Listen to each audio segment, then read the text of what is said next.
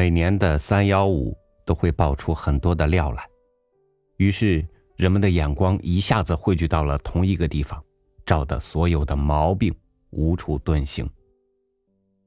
然而，人们不由得还是会想，类似于这种人们不知道的隐疾还有多少？他们藏在哪里？由谁来报呢？与您分享叶圣陶的文章《暴露》。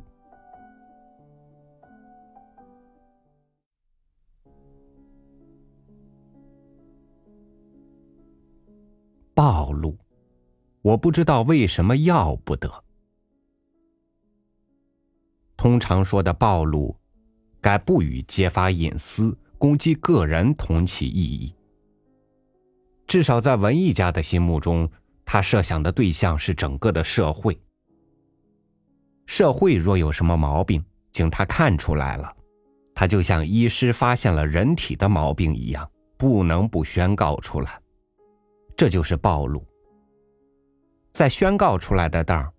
他也许连带提供治疗的方案，也许只指出毛病的迹象和根源，让大家来研讨治疗的方案。无论如何，他的暴露是存着一腔悲天悯人的心肠的。诗序解释个“疯”字，说：“言之者无罪，闻之者足以戒。”我以为正好一座暴露的解释。就动机而言，或者就后果而言，暴露都不犯刑法上的罪名。这是所谓言之者无罪。暴露出来的那个毛病，犯着的也许是我，也许是你，也许是咱们一伙儿。不知道这毛病，当然不着急。谁听说有毛病？谁就会提起神来，想尽种种方法，务必去掉那毛病。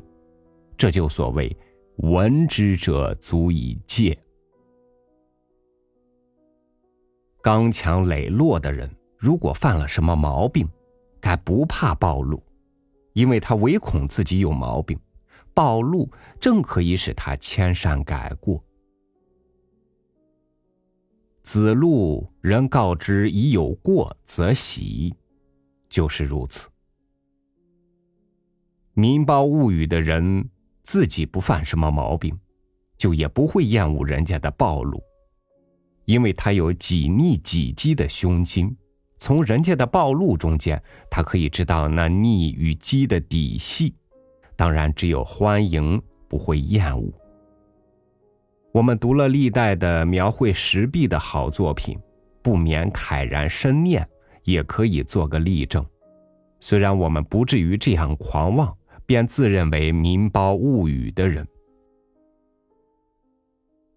厌恶暴露的人，似乎可以推阿 Q 做代表。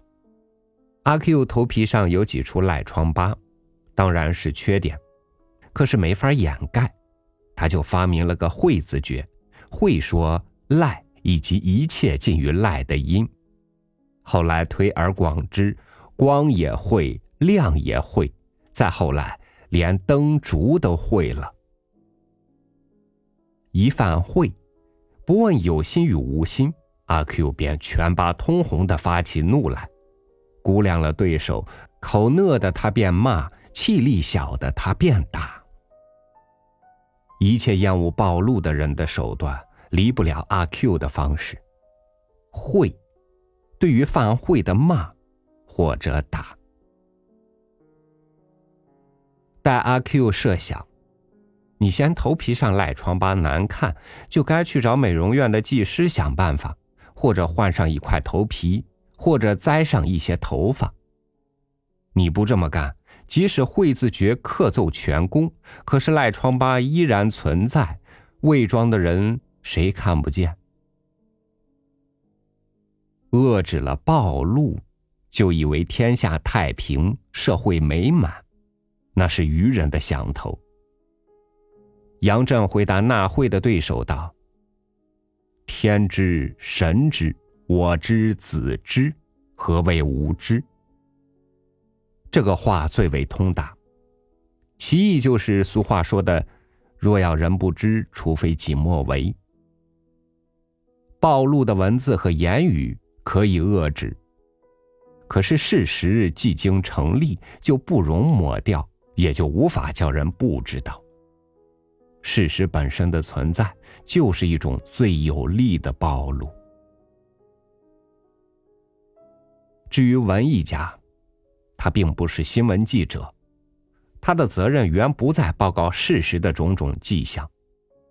不过，他看见了不如意的种种迹象，因他的理解与怀抱，不由不悲天悯人，由近思远，于是取其精华，去其糟粕。把他观察所得用文艺形式表达出来。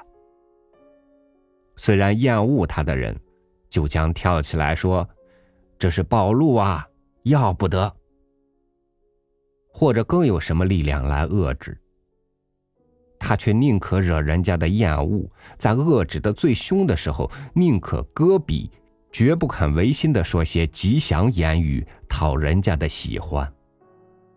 如果违心的说些吉祥言语讨人家的喜欢，就是轻客，是帮闲，不称其为文艺家了。真正到了天下太平、社会美满的时候，表现在文艺家笔下的自然气象全异，但在从现实的迹象取经去破，用文艺形式表达出来这一点上，还是没有两样。以广义而言，那也未尝不可以叫做暴露。粗浅的打个比喻，暴露犹如镜子的现形，是美是丑在乎事物本身，不关乎镜子。暴露，我不知道为什么要不得。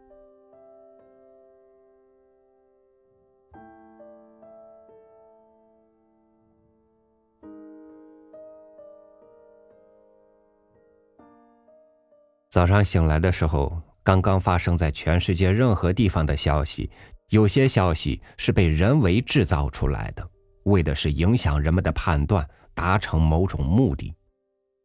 但这含着虚假的信息，终究又会再次爆炸，被当作瓜来看待。